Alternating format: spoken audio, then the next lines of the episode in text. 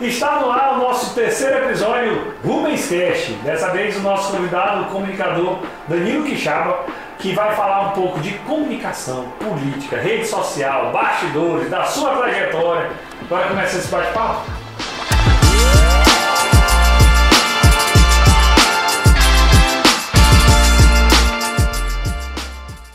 Certo. É uma tendência que ressignificou o formato. Mas tu repara que isso não vai mexer tanto, por exemplo, com rádio e TV. Eu acho que, é, é, na verdade, é, é, prova certos argumentos e certas teorias que o rádio engessado acabou adotando do rádio. Essa questão mesmo da política mesmo. Sim. Hoje o rádio da política, apesar de ser a base da, da, da sacanagem da, e da prostituição da profissão, vamos dizer assim, mas de certa forma foi um formato que pegou exatamente dessa ressignificação de formatos. Porque tu imaginar o final de tarde que era do cara que ouvia música romântica, que era aquela porra, o cara que tal, tal, tal.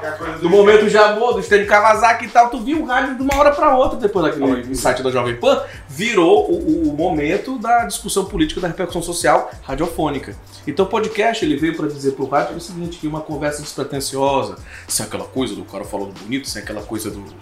Enfim, sem a pauta de assunto, sem o formato, pode ser interessante pelo tamanho, pela diversidade, pela frequência não regular que tu faz hoje um dia, amanhã tu faz um outro Pelo diferente. convidado, tudo. Enfim, tirou essa coisa do rádio, esse- essa. Pelo menos é o que o, o formato tá Mas o ensinando. que eu acho massa é a mudança de, de perspectiva. Antigamente, ah, vou assistir a Globo, vou assistir o Fantástico pra saber o que ele. pra eu me informar. É. Aí hoje é o seguinte, o Fantástico chega e diz, ei, grave seu vídeo e mande pra mim aqui, ó. É o Fantástico que quer que a gente informe eles. Então mudou o eixo. Tem um lado ruim. Imagina o que era, o que é hoje pra essa galera gamer, esses molecotes, esse pessoal que tá vendo podcast, o que é descobrir esse formato que o rádio já tinha há tantos anos. Se tu for parar pra analisar, o formato podcast se assemelha mais ao rádio AM tradicional Uhum. do que esse modelo mercadológico do FM Sim. que a gente vê até hoje. Que é só comercial. Então é tá? uma ressignificação completa. Isso é muito interessante. Ou seja, o rádio não acaba. Ele muda a linguagem, E, a- tá? mas e a aí, essência tem uma é a história mesma. massa em São Luís, é o ataque dos OVNIs Ah, lá no, na, na, na, Ixi, né, na- no campo de Perizes. Morreu quase todo mundo. O cara foi J. Alves, o cara que era da Lumar, o Sérgio. Sérgio Brito. Era da Lumar, aquela história foi legal. Teve um coronel. Que Ah, tem gente que não sabe a história. Bora, Queria pular do Caiçara. Foi. Bora, explica aí a história. Não, o Guerra dos Mundos foi uma ideia do, do Sérgio Brito, que tava na difusora na época, difusora AM. E ele queria fazer a parada igual a do Orson Welles. É. O Orson Welles fez na década de 40. E aqui eles fizeram de 60 para 70, eu acho que Uhum. é 70. E aí queria mostrar a força do rádio. Fala, bicho, você tem uma piração você sabe. Atenção, OVNI chegando no campo de Perizes, meu amigo, não fica um. É, foi foda, foi doideira. É. Aqui que foram pra lacrar a rádio, deu uma merda, quase Marcela Pereira concessão. Foi uma doideira. Mas assim que é massa. Não, mostrou a força, pelo menos a intenção era boa, né? E como foi que tu foi parar na comunicação, Danilo? Ah, essa história é boa, tu quer guardar pra gravação? Já tá gravando. Tá gravando, né? Ah, que maravilha! Pronto, Já foi metade do programa, pô. Tá bom, Relaxa. que ótimo. Pera aí, produção, já tá gravando? Tá vendo aí que dinamismo é esse? Rádio AM. É, clássico. Eu comecei com 9 anos. Eu comecei com 9 anos xeretando. Aliás, eu já xeretava e aí com 9 anos o pessoal tava meninozinho falando besteira em rádio e tal. Apurriando, visitando as emissoras. E aí até que a Rádio Educadora me chamou pra fazer um programa infantil. Eu, eu marco daí o, o, O início. o início, né? O marco da, da carreira. Mas profissionalmente eu só fui ganhar dinheiro mesmo com 16 anos. Mas de participar, de xeretar, de apresentar programa, de ser como é o mala. programa de uma criança de 9 anos no Não, ai, que rádio? doideira, tem Eu, gravação eu já disso. vi um monte de apresentação de criança, um monte de artista, mas eu não me imagino um radialista dos 9 anos. assim. É o seguinte, tá uma pauta, por exemplo, sei lá, uma operação da Polícia Federal, entre aspas. Certo. Aí o radialista tá falando, o ouvinte tá ligando pra opinar e entra uma criança falando sobre esse assunto. é mais ou menos isso. Eu quero Era mandar assim. um abraço pro meu pai e pra minha mãe, Ai, especialmente pra não, você. eu dava opiniões, eu, eu construía teses. É. E pra me dar uma função específica, eles me davam tipo, ah, lê esse texto aqui, lê esse aviso, essa nota, manda esse abraço. é Já tinha loteria. Google não, né? Não tinha? Google não, pela tua idade não tinha. Tinha. Google. Já? Eu tenho 25, isso tô falando de 2007, 2008, era a Ah, internet tá. primitiva. É, é, Era mas já tinha do- alguma coisa. Do Motorola V3, É. Internet Explorer 8. Mas eu. Eu sou ainda do tempo do 486 DX2. É, mais antigo. Isso aí você nem o que é. Eu gosto de coisa velha, eu não sei o que é. Mas no, nesse caso aqui que a gente está falando, é, eu lia bilhete de loteria, resultado dessas coisas mais ou menos ficavam comigo. Aí a partir disso, desse meu interesse como radialista, falando, eu fui aprender operação de áudio, produção e tal, porque o cara ninguém. O cara mexe em tudo ali dentro. O cara não ia me dar um programa de mão beijada com 9 anos de idade. Então é. eu fui construindo e profissionalmente mesmo eu passei a trabalhar respeitado como profissional e até o meu registro. Não sei se pode, mas o registro eu tirei com antes dos 18 anos, o registro profissional de Nossa. radialista. E foi como operador de áudio, já trabalhando nas emissoras e tal, como, como na parte de produção na área técnica. Referência? Quem era assim que tu olhava no rádio maranhense e tu dizia, pô, fulano tal é bom demais. Hoje eu acho ele enjoadíssimo, muito chato, insuportável, mas o Geraldo tá Costa... vivo. É, eu sei. eu sei, tô falando disso que eu, eu é. tenho intimidade com ele pra isso. Ah, o é. Geraldo tá muito chato. Mas foi a primeira voz que eu vi no rádio, assim, o cara falando loucura. É, falando palavrão, xingando, botando música ele é estranha, é, esquisita, é botando, botando macumba dia de sexta-feira. Digo, mas esse cara é muito doido e tal, quebra padrões. O Marcial Lima também tinha uma excelente convivência. E fora do Maranhão, referência nacional, Emílio Surita. É. Tive até a chance de conhecê-lo, de conversar, a gente troca e-mails assim regularmente, tá? Um cara generosíssimo, uma pessoa de uma visão. Ele é um executivo, né? Um cara que trabalha em comunicação há muito tempo, trabalha na o Geraldo não foi pra TV, mas o Marcial e o, e o Emílio foram, né? Exatamente, mas a essência radiofônica total do improviso, né? Uma coisa leva a outra e o DNA deles é de rádio. Sim, e o rádio é que tu saiu do rádio pra TV depois? Você vê que tu não sai, né? É. Fica nos dois. Isso. Foi um problema que eu tive, foi um problema. Tem muitos problemas na vida. é porque é o seguinte, quando eu trabalhava numa emissora de rádio AM como repórter, eu tinha que ser repórter certinho. Uhum. Eu cumpria a pauta normal, eu cobria eventos policiais, é, situações de comunidade e tal. Eu fazia um jornalismo sério. E aquilo já não estava me cabendo. E aí, quando me pediam para fazer matéria, eu tinha que fazer para um portal de notícia e para uma rádio. Uhum. E aí eu fazia matérias sérias, todos assim, olha, hoje o trânsito está, blá, olha, hoje a SMTT lançou nota. Aquilo já estava assim, me satisfazendo como profissional. E aí eu comecei a pegar as matérias sérias e passei a fazer uma versão de sacanagem. Eu fazia, por exemplo, uma matéria de comunidade com a, com a pessoa, fazia as perguntas que deviam ser feitas e tal, e parava. E gravava uma outra versão para a internet, já sacaneando, com zoeira, falando loucura. Isso me rendeu muitos problemas lá dentro da emissora Imagina. que eu trabalhava. E aí me surgiu a oportunidade por meio desses vídeos que viralizavam à época para que eu eh, entrasse na televisão, para ser repórter de televisão. Aí eu larguei tudo que eu tinha, sério, tava com a promessa de, de emprego na televisão, inclusive, na área de produção, e saí de um programa de, que eu tinha na, na, na Rádio Mirante também, na, e também um quadro que eu tinha na Mirante FM, larguei para fazer televisão de sacanagem, falar loucura e falar besteira. Eu lembro a primeira vez que eu entrei no, numa emissora de rádio. Porque, hum. assim, eu, eu criança, eu, eu, ouvindo rádio, eu pensava, pô, isso é muita tecnologia, isso é incrível, olha que voz bonita. Esse cara deve ser muito bonitão. Aí papai foi dar uma entrevista, junto, quer ir comigo, bora. Não lembro com quem foi.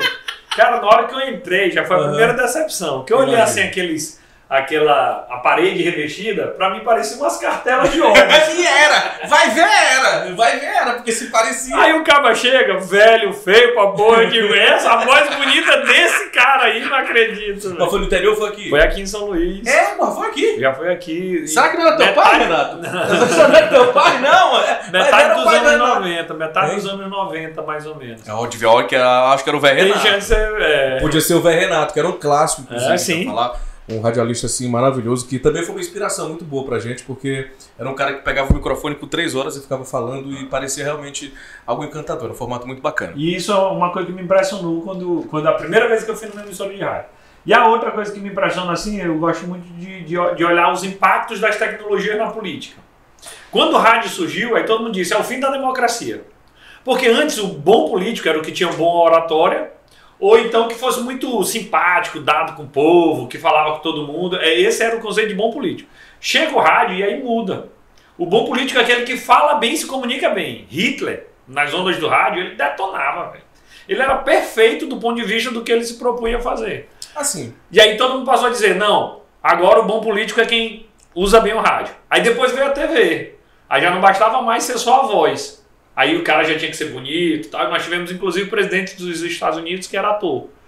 Aí já mudou por completo. Aí já entrou na era dos marqueteiros. O bom candidato era aquele que tinha um bom marqueteiro. Aí chega a internet Hoje quebra palavra tudo. é feia, né? Marqueteiro? Antigamente o cara era marqueteiro, eu sou eu trabalho com agora o marqueteiro ficou uma coisa meio assim, É. né? O cara Os dois já eu, foram vai eu, dar sou consultor de imagem, É. eu, não sou, eu não sou marqueteiro. Ficou uma profissão um pouco assim, mas o rádio, quando surgiu, a primeira transmissão profissional de rádio, Rubens, do jeito que a gente conhece, eu não sei o ano, mas foi o ano que afundou o Titanic. 1914, se eu não me engano. O ing- 14? Não, deve ser década de 30. Eu não sei, não lembro. Alguém é pesquisa aí. 1912. Valendo aí, ó. Uma batata. A primeira transmissão experimental de rádio, do jeito que a gente conhece hoje, foi no. Pois é, tá bom. É. Que menino bom de data! É porque eu gosto muito do filme Titanic. Então foi uma transmissão experimental que eles fizeram ali, a longa distância, lendo o nome das vítimas. Pô, Então, esse, não, não lembrava disso. esse foi o primeiro experimento das tecnologias do rádio. Depois veio o padre Landel de Moura, depois veio o Marconi lá na Itália e tal. Só sei que virou essa linguagem. Eles perceberam o poder pela força da informação. E aí né? é serviço público. E aí segue, né? Isso que você está falando, da influência da, da oratória, da política, né? E muita gente se aproveitou do rádio. as- os países todos, eles veem a comunicação como estratégia, né? Sim. De certa forma de controle. Isso aí sempre foi. Que a gente está fazendo agora que é uma quebra, uma subversão aos formatos radiofônicos, onde você que tem uma atividade política muito atuante, agora pode falar o que quiser, do jeito que quiser, em qualquer formato. Tu pegas a eleição do Bolsonaro. Vixe. Ele usava esse papel de Esse é um comunicação. tema complexo, né? Ele, ele botava uma Coca-Cola, comia um pão ali, e aí todo mundo dizia, esse cara do povo, e ali tudo medido, calculado para passar uma dada imagem. Não é um fenômeno Será de que comunicação? Era. Ou passou a ser a partir de um momento? Porque sempre houve um farrão que fala besteira, que fala loucura. Mas houve um momento em que observaram que ele era um potencial fenômeno. Não foi isso ou não? Mas, mas ninguém mostrava, por exemplo, esse lado dele. Rosiana, eleição de 2010, Duda Mendonça Marqueteiro. Sim. Aí chamaram o primeiro programa dela na campanha de 2010, era ela cozinhando carne moída com quiabo. ninguém imagina a Rosiana cozinhando. E, e ainda mais um prato, suposto prato favorito dela, carne moída com quiabo. Justamente para tentar aproximar o político, todo-poderoso, do, do cidadão comum. Tá falando de desconstrução de imagem, né? Ou é uma tentativa de construção. Uhum. Aí vai entender. A Rosana já, já É. nasceu sendo uma, né, uma, uma figura. A filha do Sarei. É, no caso do Bolsonaro, eu só acho que houve um acidente de percurso, porque nós lembramos do Bolsonaro como parlamentar, falando besteira, Eu nem lembro. xingando gay. Eu lembro, porque a minha memória veio do Super Pop, do CQC, Aham. dos programas de humor que ele participava. E ele era fanfarrão, ele era aquele cara que não tinha ninguém pra entrevistar, tu ligava pra ele, Bolsonaro, tu pode vir aqui semana que vem? Aí ele vinha. Aí tu falava, olha, o quê, casamento gay e tal. Tem umas entrevistas do Bolsonaro até, tem até uma que ele defende o Lula. Tem uma da CNT também que ele Uma- discorre, fechamento de congresso e tal. Aí, o ponto de cisão, eu acredito, eu não lembro também o ano porque eu sou ruim de data, mas foi quando a Rede TV, oh, vejam só que complexo. A Rede TV na época flagrou ele discutindo com a, a deputada que a Maria do Rosário. Foi aquele flagrante ali, ah, você não merece ser estuprada e pau e tal. Aí virou. Ali foi a chave que transformou o Bolsonaro nesse ícone aí da, digamos assim, da transgressão, da verborragia, da agressividade, ou então da super sinceridade, né? Daniel, E aí foi um processo. Eu, eu fui deputado com ele no mandato passado. Sim. Eu não lembro dele. Eu não lembro dele dar uma opinião na Câmara dos Deputados. Nenhum assunto que foi votado, alguém parou e disse assim: Ei, pergunta a opinião do Bolsonaro porque é relevante. Ele já tem sete, ele teve sete mandatos. Eu tô, eu- um eu fui Vamos eu falar de ano. ele.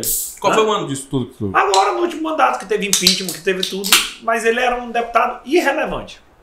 É, mas anteriormente a isso ele construiu essa imagem em torno dele, Não, ele era o cara. na. Ele era o cara que mais era fotografado É, é zoeira, na né? Câmara. Era ele, o Tiririca, os dois mais Mas é que fotografados. tá, eles furaram a bolha Ah, do noticiário político. Hoje, o próprio noticiário político que furou, furou a bolha que, que havia o isolamento, né? Do jornalismo sério, do entretenimento, das informações enfim. Hoje virou uma bagunça muito grande, onde as pessoas né, perderam o referencial do que é sério e daquilo que é lúdico, Sim. e os dois passaram a se né, conversar o tempo todo. Mas o, o- eles não eram figuras do noticiário político, porque eram relevantes, como você está falando. Você estava convivendo com as pautas regidas com as aprovações dos projetos Sim. de lei, com as discussões verdadeiramente úteis. Mas o Bolsonaro não, ele se ligou essa coisa que está fora disso, né? Que hoje é utilizada pelos outsiders, que nem quer dizer que é político, né? São políticos fora da política. Sendo político. Eu não acredito nisso, não. A política em si não é uma coisa ruim por si só. Quando a gente está discutindo o condomínio da gente com o síndico, é política. Quando está discutindo lá quem é o líder da tua sala para representar, é política. Em alguns casos, quando tu tá discutindo com tua namorada, limite do que pode e não pode, isso tudo é política. Não é? Não, mas não é partidário, não é, Não, não é, não é política diretório, Mas não é, é- tipo. E admitamos, a gente inclusive é mal treinado para isso. A gente não, não é acostumado a ambientes onde se discutam e se debatam esse tipo de assunto. Eu acho que é referencial. Porque quando você se identifica como, quando você tem um mandato revestido, é muito conveniente você utilizá-lo como, como com, com superioridade. Sim. E isso diferencia dos demais. É. E a partir disso se tornando referencial. Também no sentido da exploração, da, até da pidança, daquela coisa eh, de calçada que a gente conhece aqui, brasileira, né? Se distancia um pouco da, da realidade comum dos trabalhadores. Então a representatividade que projeta a autoridade, ela que distancia mesmo assim, Também, essa é. coisa. Então a, a política brasileira não tem muito isso do colaborativo, do, de se colocar no mesmo Claro, nível dos Mas outros. deixa eu fazer uma provocação então. Claro. Eu já vi um monte de comunicador que entrou na política. E Mas o se aproveitam, né? Não, às vezes não. Às vezes ele faz um bom pro... A gente tira um bom proveito. E Eu o não sei, Danilo Rubens, não tem esse viés de um dia entrar Eu só política? acho que ganha muito mal. Eu vou dar um exemplo agora que eu acho do Zé Luiz da Atena e do Luciano Huck. Certo. São duas figuras para não comprometer com os políticos daqui. Até porque eu podia escolher Baqueza Raimundo, Marcelo, todo mundo que você chamou. Jairzinho, que, que foi político e comunicador. O, o Zé Luiz da Atena ganhou um salário de 500 mil na Band. Ele tem um horário nobre, o trabalho dele é extenuante, ele fica 4 horas em pé todo dia, de manhã faz mais 2 horas de rádio, algo desgastante para um senhor já de quase 70 anos, mas ele está no topo da carreira dele. E em termos práticos, em aspectos comparativos para leigos, pô, o cara vai trocar um salário de 500 pau por mês para se aventurar numa parada de presidência da República, ele sabe que ele não vai ganhar, que ele não vai levar. Isso é o que o leigo pensa, né? Mas há o interesse do grupo de comunicação que ele pertence, ele ouviu propostas que eu não sei quais foram e tal, mas eu, particularmente, como profissional, acho muito arriscado você jogar seu nome e se frustrar para perder. Jogar para perder, um comunicador que perde uma eleição, ele, ele se desmoraliza absolutamente com o seu público, com a empresa que ele trabalha. Até Então, para recuar, voltar para a é, é um comunicação. tiro de muito risco. Tanto que o Luciano desistiu e permaneceu. é, A Globo, na verdade, não queria que o Luciano fosse candidato para que a Globo não perdesse, não porque o Luciano perdesse. Uhum. Porque, digamos que, se um apresentador de ponta, como é o Luciano Huck, perde uma eleição, quem perdeu foi a Globo, que sai mais ainda desmoralizada com o mercado, porque a Globo que derrubava e elegia presidentes, hoje não consegue colocar nenhum apresentador no segundo turno. É isso que eles pensam pra propor pra ele, ó, cara, fica aqui no domingo, teu salário vai ficar bom, vamos dar um emprego pra tua mulher. Tu vai pro Faustão, temporada do Faustão. Tu- A mulher dele ganhou um programa da noite pro dia. Ele já ganhou outro programa e tal, então agasalharam ali pra que a empresa também não fosse manchada por isso. E no caso do Datena, por ele ter uma liberdade maior com a emissora que tem um porte menor, Eles não têm tanto a perder. Pois é, e o Datena desistiu de três eleições. Duas pro Senado e uma também pro governo, Uhum. pro governo do estado de São Paulo. E agora ele se apresentou publicamente como o, o pré-candidato à presidência do PSL, né? Que é uma loucura, que é uma insanidade, mas que, que sei lá, a essa altura é, é muito danosa para o comunicador. Eu acho assim, para eu ser um candidato, eu tenho que ter muitas garantias. É, estabilidades financeiras. Porque eu me mato com três empregos, trabalho em três empresas para ganhar o que geralmente um ganha na, na- no, no mercado, ou que o concursado ganha, uma profissão Sim. mais estável. Então, para eu largar isso para, sei lá, se, se meter um vereador e ter 300 votos, 200 votos, 150, como alguns companheiros meus de imprensa tiveram, Sim. é muito arriscado e muito desmoralizante. Eu acho. Porque nós até temos mais valor para a política fora da política do que em meio ao processo. Porque coronel, é, soldado não, não manda em quartel, né? nós estamos obedecendo ordens, nós pertencemos a empresas que têm seu próprio editorial, que podem dar liberdade até um certo ponto, mas a, Na internet, pelo menos, já não tem mais essa, esse editorial. O editorial é teu mesmo. Sim, mas meu amigo, mas quem me pagar não é o Instagram, né? A internet que eu uso e o celular eu comprei porque eu recebo um salário de uma empresa que tem seu próprio, sua própria linha política, seu, seu próprio perfil. Então, a não ser que seja interessante para a empresa, como eu acho que está sendo para a Band, a Band deve estar achando ótimo isso. E deve estar até querendo jogar o Datena para isso. Não sei se querendo se livrar dele, ou então visando uma exposição, uma visibilidade, né? Enfim. Mas, mas de fato é muito arriscado. Eu não acho, eu não acho. Pelo que os meus colegas passaram, colegas de imprensa que se arriscaram para isso e, não conseguiram atingir o seu objetivo, foi desmoralizante, foi Sabe uma frustrante. coisa que eu acho engraçado? Levou ladeira abaixo. É, quando eu estou em uma reunião do mandato, hoje eu estou de licença, que eu estou como secretário, mas quando eu estava em uma reunião de mandato, eu acho um gabinete parlamentar tem algumas características que aproximam, por exemplo, de uma pauta de uma redação de um programa de comunicação de jornal. Vem cá, qual é o assunto do dia? Ah, é tal coisa, alguém vai lá, cobre, vê vantagens, uhum. desvantagens, é, escuta a população, repercute depois. Então essa de estar tá ligado, estar tá antenado no que está acontecendo em todos os cantos, ouvindo versões diferentes que é uma coisa muito própria da comunicação, também aproxima um pouco de um mandato parlamentar. Não é tão distante como a gente pode, às vezes, aparentar. No caso, a diferença, porque hoje uma redação jornalística, ela se faz por um processo muito um pouco mais mecânico, porque a gente trabalha com horários, com pautas, com ah. espaços. Né? No mandato, não. No mandato, você já tem uma liberdade, uma flexibilidade. Não há aquela rotina, aquela necessidade de você é, é, ter cobrança da, de números, né? A gente trabalha com, com, com horários, com cobranças, né? com hierarquias que num gabinete você tem maior flexibilidade para é. discutir. Mas de fato, a, a, mecânica de sugestão, daquela tempestade de ideias, ou então da elaboração de uma estratégia específica pode assemelhar com uma redação. Né? Mas, Dani, não deixa... vou comparar o tamanho de trabalho, o, o esforço. É, que... é. Mas deixa eu te perguntar, eu conheço muito também teu irmão. Ah, gente boa. Vinícius, gente toca boa. demais, é um artista. É. Eu queria saber se todo mundo na tua casa é artista. Oh, assim. com certeza! Minha mãe é, ela é doutora em informática na educação, professora da UFMA. Atualmente ela coordena o núcleo, o núcleo de acessibilidade da UFMA. Então, todo, todo deficiente, todo mundo que não tiver escada, rampa, pode reclamar com a baixinha, que é ela que resolve essa história. Ei, não tem elevador aqui na UFMA. Ah, eu fui subir na calçada durante a rampa. É com, é com a professoria. Minha, minha mãe, professora Nilza Quixaba, e ela sempre teve envolvimento com essa área artística também, de certa forma indireta, na né? educação, ela desenvolveu projeto de música para surdo. Né? Eu era, era um monte de surdo lá em casa, estava ensaiando música, e o som altão. Eles têm que sentir o som alto para vibrar. a vibração. É. E aí, nisso que eles dançavam. Então eu vi isso, imagina, uma professora de Libras ensinando música para surdo. Então a gente conviveu nesse ambiente. Meu pai também sempre foi um incentivador. Ele foi bancário durante muito tempo, trabalhou 20 anos no Bradesco. Uhum. É, abriu mão da carreira dele bancária para cuidar da gente, porque minha mãe precisava viajar para concluir mestrado, concluir especialização, concluir doutorado. E aí nós ficamos na mão dele para ser para ele cuidar da gente mesmo, levar, deixar na escola, fazer comida e tal. Meu pai foi quem cuidou da gente e ele percebeu essas, essas vertentes artísticas e deu muito apoio, tanto para o Vinícius quanto para mim. Ele foi um suporte absoluto para que a gente não seguisse numa área careta, numa área tradicional, né, uma profissão que nos deixasse insatisfeitos. Ele, ele foi que possibilitou que isso acontecesse. Sem ele, não seria possível. Foi a massa demais ouvir um relato assim da família foi. toda desse jeito, claro. integrado, tudo. Não, foi, foi ele, porque ele abriu mão da é uma sociedade machista, né? Imagina é, o cara sim. perguntar, o que teu pai faz o quê? Não, meu pai é o dono de casa, ele que cuida, ele que cozinha, ele que varre, ele que faz tudo. E minha mãe é a que sai para fora para garantir o pão da casa. Mas me falaram outra coisa que eu fui atrás, que eu pesquisei. Foi? Foi. Diga lá. Disseram que teve um aniversário. De quê? Foi teu? Não sei. Não sabe o que você tá falando? Hã?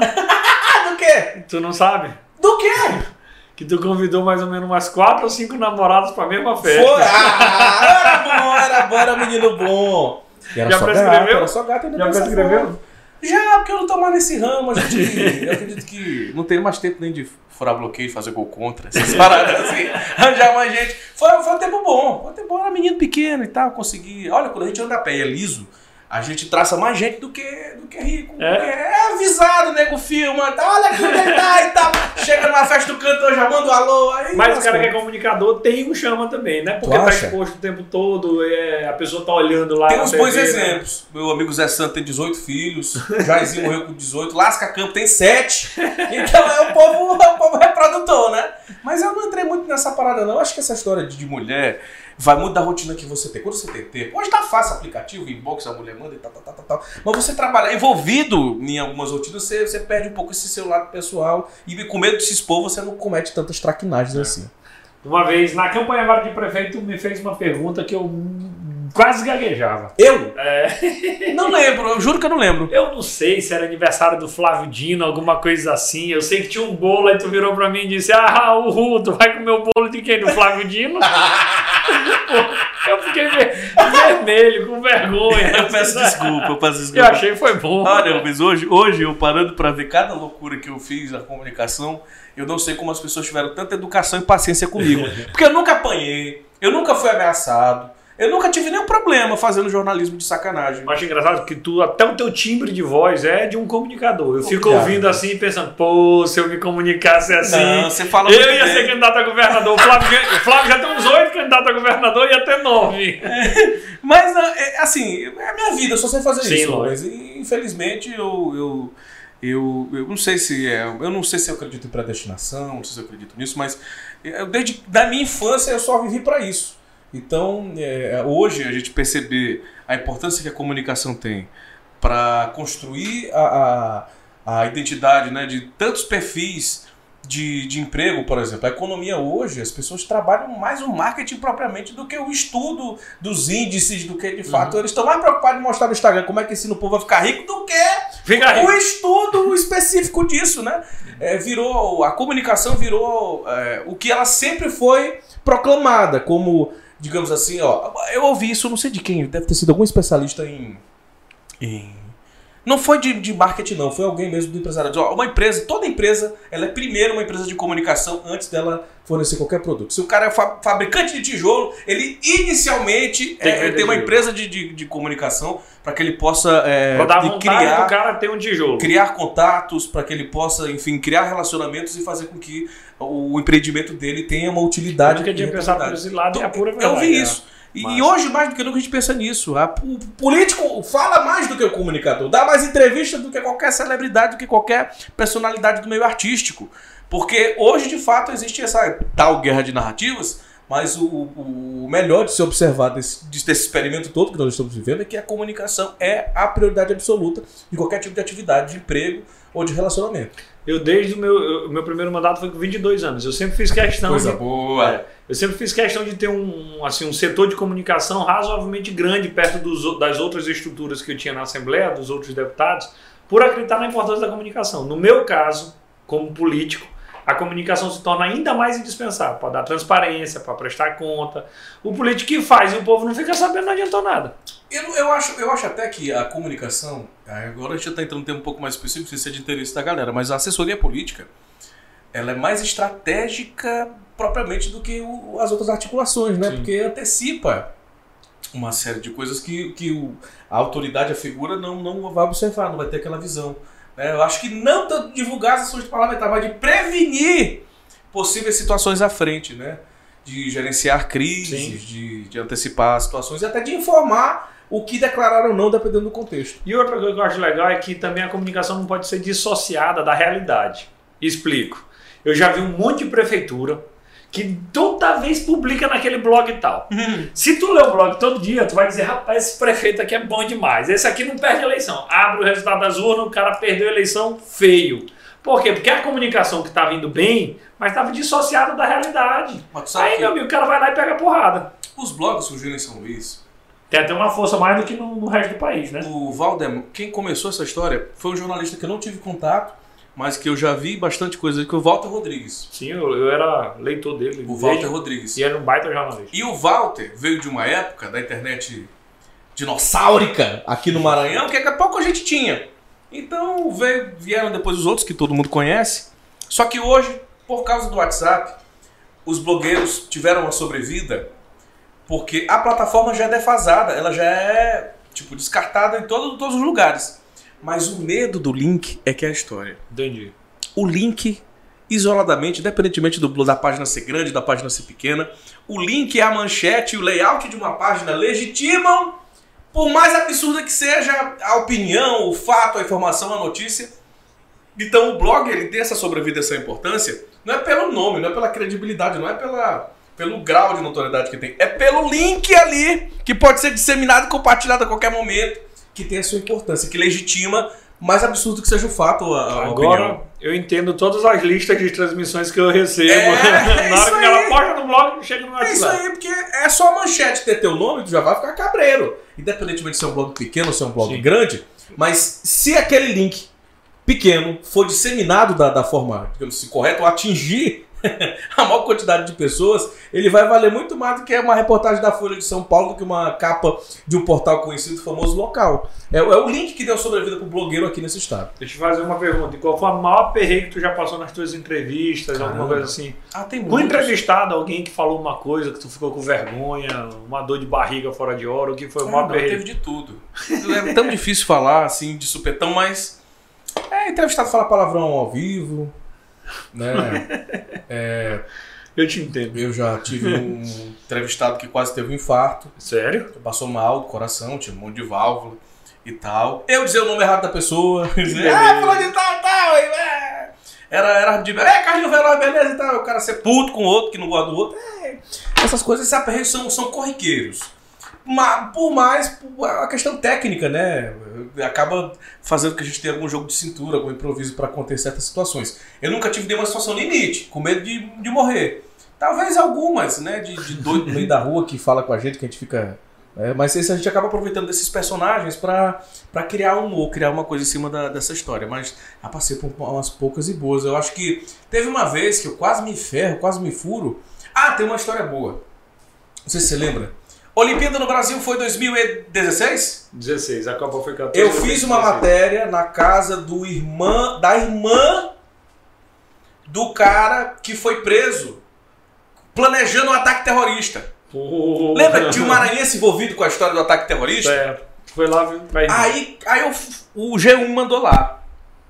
Só que eu fucei, eles não sabiam onde é que ela morava, não sabiam nada. Eu fui, eu conheci uma seita, não uma seita, um grupo, Uma seita. um grupo islâmico aqui de São Luís. É, pô. A galera que, que na época, lá, aquele período lá solar diferente, lá, do que, que, que o pessoal fica é, beijando o tapete e olhando pra cima, tem uma galera aqui de São Luís que se reúne. Eu acabei descobrindo, fiz um trabalho investigativo, eu me senti assim um, um Roberto Cabrini. Até que eu cheguei na família do cara que foi preso pela polícia, que morava no bairro de São Luís ali, próximo do Parque Vitória.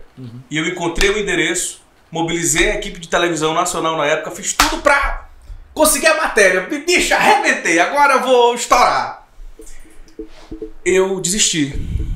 Porque quando eu cheguei na porta da mulher, tinha um monte de equipe de televisão, todas as emissoras, gente de fora, galera nacional, já no ponto de fazer uma transmissão ao vivo pra jogar aquilo pro mundo. Ela disse: Não, não vou receber nenhum de vocês, vou, rece- vou receber esse, esse bem, esse cabeludinho aí. Só que eu fiquei com medo, Rubens, dela botar uma faca aí. Sabe, sabe quando tem aquele teu vestido? Rapaz, essa mulher bem vai me usar pra sequestrar, pra Uhum. pedir pra liberar o irmão dela. Porque tava preso, tava Sim. planejando pela. Ele, ele, na verdade, queria pertencer ao Estado Islâmico, mas não pertencia. Ele só planejou com um monte de maluco fazer um Esse é atentado na outsider. Olimpíada.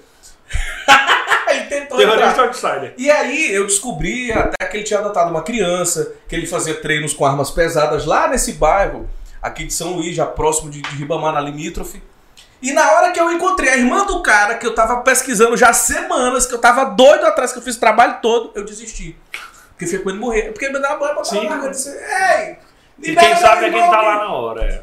E aí todo mundo ficou, o Roberto Fernandes finado, Granil, ficou puto comigo, disse, rapaz, Danilo, tal, rapaz, é porque ela, ela simpatizou contigo. Eu digo, é, Roberto, então vai, Vai tu lá. lá.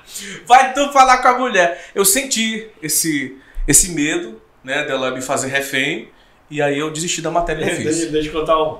A minha primeira decepção com a imprensa nacional. Por qual? Eu, eu fiz um pronunciamento fazendo uma denúncia grande na Assembleia. Aí eu tô em casa, toca meu celular de tarde. Isso foi entre 2007 e 2008. Toca o meu celular, eu olhei 011, eu digo São Paulo. Naquele tempo não tinha tanta gente cobrando pelo celular, não. Hoje tem muito. Aí eu atendi. Aí ele disse, uma, uma mulher, "É, por favor, Rubens Pereira Júnior? Digo, Ixi! Pois não. Eu Disse, não, aqui é da Folha de São Paulo. Aí ela disse, o senhor pode falar? Aí eu disse, pois não, posso falar. Quando eu disse posso falar, em dois segundos passou na minha cabeça. Caramba! O pronunciamento que eu fiz hoje deu repercussão nacional. Vai pra Folha de São Paulo. Eu ainda pensei assim, hum, Folha E de cadê a São tua Paulo. assessoria pra tu não ligar Aí, aí eu digo, pois não, pode falar, tô à disposição. Direto contigo. Aí ela disse assim: Não, a gente quer saber se você não quer uma assinatura do jornal. Sensacional. Disse, não, muito obrigado, tchau. Fiquei triste, cara. Imagina, imagina, imagina. Ah, mas faz Olha, parte. mas depois, assim- depois eu tive várias menções, já tive editorial do, do, do Estado de São Paulo, tudo, mas naquele momento. Marcou. novo, tava empolgado, doido por uma. Mas eu, eu, eu, Foi eu, a, a bichinha só queria vender assinatura. eu acho até que, que a, a imprensa nacional ela, ela, ela tem uma reverência muito grande pelo jornalismo maranhense. Né? Eles observam bastante tudo que a gente faz. É, e, e o tratamento é, é sempre diferente quando dá um destaque. Tem uma, uma, uma pecha aqui que a gente tem que a, o Mar- o Maranhão só repercute nacionalmente quando é uma tragédia, uma desgraça. Eu não não, é. eu não vejo assim, porque é, de fato os olhos do, desse país estão aqui para o Maranhão de uma forma muito, muito assim, relevante há muito tempo. Se você comparar a repercussão que existe da cultura e dos fatos do Sergipe, né? É, sei lá, de Roraima, Rondônia, do Amapá, de, de alguns outros estados realmente que a gente não conhece absolutamente nada, do Espírito Santo, por exemplo, e que do Maranhão a gente sempre consegue sim chamar atenção para o nosso jeito, para os nossos acontecimentos, para a nossa política, para os nossos eventos. A gente sim tem uma relevância muito grande. Deixa eu dizer, a gente tá quase chegando no fim. Acabou, não é possível. Eu terminei de comer? Não, vai ficar comendo Ah, tá. Eu senti que ele riu mais agora. É, foi, mais, mais feliz. Poxa, que você acabou com Mas me tira uma dúvida para eu poder até levar uma reflexão. Pois E qual o futuro da comunicação? Comunicação no século XXI, com todas as tecnologias, mídias sociais, onde cada um hoje já é dono do seu próprio programa. Para onde é que tu acha que vai? Muitas fake news, que é fácil hoje produzir fake news. Inclusive, ela até tem mais repercussão e mais audiência do que a notícia verdadeira ou desmentida. Minha dúvida é: a gente está no início do século. É, tá aí na, na segunda década, começando a terceira. A gente ainda não tem dimensão do que virá a ser. Então, como está no início do século, a gente está numa transição do que foi o século XXI, do, do, do que será o século XXI. Minha dúvida é como vai ser essa comunicação do século XXI, Eu suponho. Sim. É porque nós passamos, o primeiro processo que a, a, a mídia eletrônica teve aqui foi o processo de deslumbramento. Que o recurso apareceu, era muito tentador, muito sedutor, e as pessoas se perguntavam se ia ter a, a distribuição, se as pessoas teriam acesso de fato a isso. Hoje temos uma realidade, não é mais uma discussão, não é mais uma dúvida. A importância, muito menos, é uma, sabe, uma coisa futurista. Não, a comunicação ela já, ela já conseguiu ter a sua convergência é, efetuada. Uhum. Com as suas exceções dos rincões do país, com a pobreza extrema, Mas é inevitável mas essa é de ampliação. fato, a gente já percebe que é uma realidade, a comunicação, as mídias digitais, elas são absolutas. Mas a comunicação, pós o deslumbramento, todo mundo ficou encantado com as possibilidades que tinha, agora vai passa- passar por um processo de legitimação, onde, é necess- onde será necessário buscar as referências que tornem aquele, aquela comunicação, que tornem aquele discurso, que tornem aquela atividade de produção realmente é confiável, que Uhum. torne ela útil também. Porque o- as, as mídias digitais elas escolhem o que dá alcance e o que não dá. Uhum. Elas têm na mão a, a, a, a, chance do, do, do engajamento, da- do impulsionamento, do controle do algoritmo Sim, que tornam inacessíveis para algumas pessoas determinados conteúdos que naquela história de panaceia digital parecia ser muito fácil. Ah, eu vou falar com o mundo todo. Não é assim. Não. As grandes corporações estão dominando né, E são os, poucas. os meios de produção. E nós invertemos o processo de gente que recebia para produzir e agora passa a fazer de graça, expondo seu conteúdo, expondo suas opiniões, mas ao mesmo tempo dando essa liberdade absoluta. Eu acho que o- é, é muito. É muito pretensioso dizer qual é o futuro da comunicação, Sim. mas eu acho que o próximo passo é da legitimação das plataformas que serão confiáveis e que passarão a ter a detenção né, da, da, da liderança de influência na sociedade. Porque vai passar um tempo, vai chegar um momento que a gente vai ter que eleger aquilo que, de fato, as âncoras que vão nortear o pensamento da maioria. Vai ter esse tempo, O momento. bom é que isso aí continua prestigiando os bons profissionais, ainda a Supostamente. verdade. É, supostamente. a, a verdade, a confiança, né? Então, não é porque tá mais fácil se comunicar que tudo se é comunicado. Não, Tem Mas que ter a legitimidade, sabe? Tem. O selo de verificação, eu acho que ele vai ficar cada vez mais útil para não somente para a comunicação individual, mas para a comunicação corporativa, da, enfim, de empresas, de instituições públicas, vai passar por esse processo sim, de fato. é isso. Estamos chegando ao fim, galera. Mais, uma, mais um episódio do Rubens Cash. Não, valeu essa produção todinha? Valeu, foi, boa? é. Pra render? Eu, eu tô doida pra aprender a falar que nem tu fala. Ah, obrigado. Aí eu vou tentar imitar. Que nada, você fala muito melhor, muito mais sério, as pessoas levam muito mais a sério o que você diz. né? Nada. E a sua atuação é muito importante. Eu aceitei o convite pela, pelo alto nível que essa conversa com certeza teria e principalmente pelo fato da gente ter essa oportunidade né, de, de, de tornar uma conversa descontraída útil para que as pessoas possam ter acesso a informações que geralmente elas não prestariam atenção. É, mas o objetivo era esse: bater um papo. Hoje contigo, um grande comunicador. Eu acho que tá querendo vazar porque é sexta. Eu Ah, achando por isso que sextou? tá muito babado. É por isso que tu quer falar pouco. Na próxima, em vez de Jesus, a gente vai fazer com Magnífica. Você quer um escão bala, você quer um chile. Aí, É magnífico. Eu gosto, eu adoro Eu sou magnífico. cervejeiro. É Eu mesmo? sou cervejeiro. Eu não gosto muito de uísque, não. Você gosta de badebada, essas Eu paradas? gosto de cerveja gelada. É mesmo, Tudo qualquer gelado uma. tá, tá de bom tamanho. Eu badebada tudo tem gosto de maracujá, não gosto muito. Essas enfeitadas temperadas. Artesanal é ruim, mas tem um chopp de vinho maravilhoso que tô falando com quem tem, Ah! né?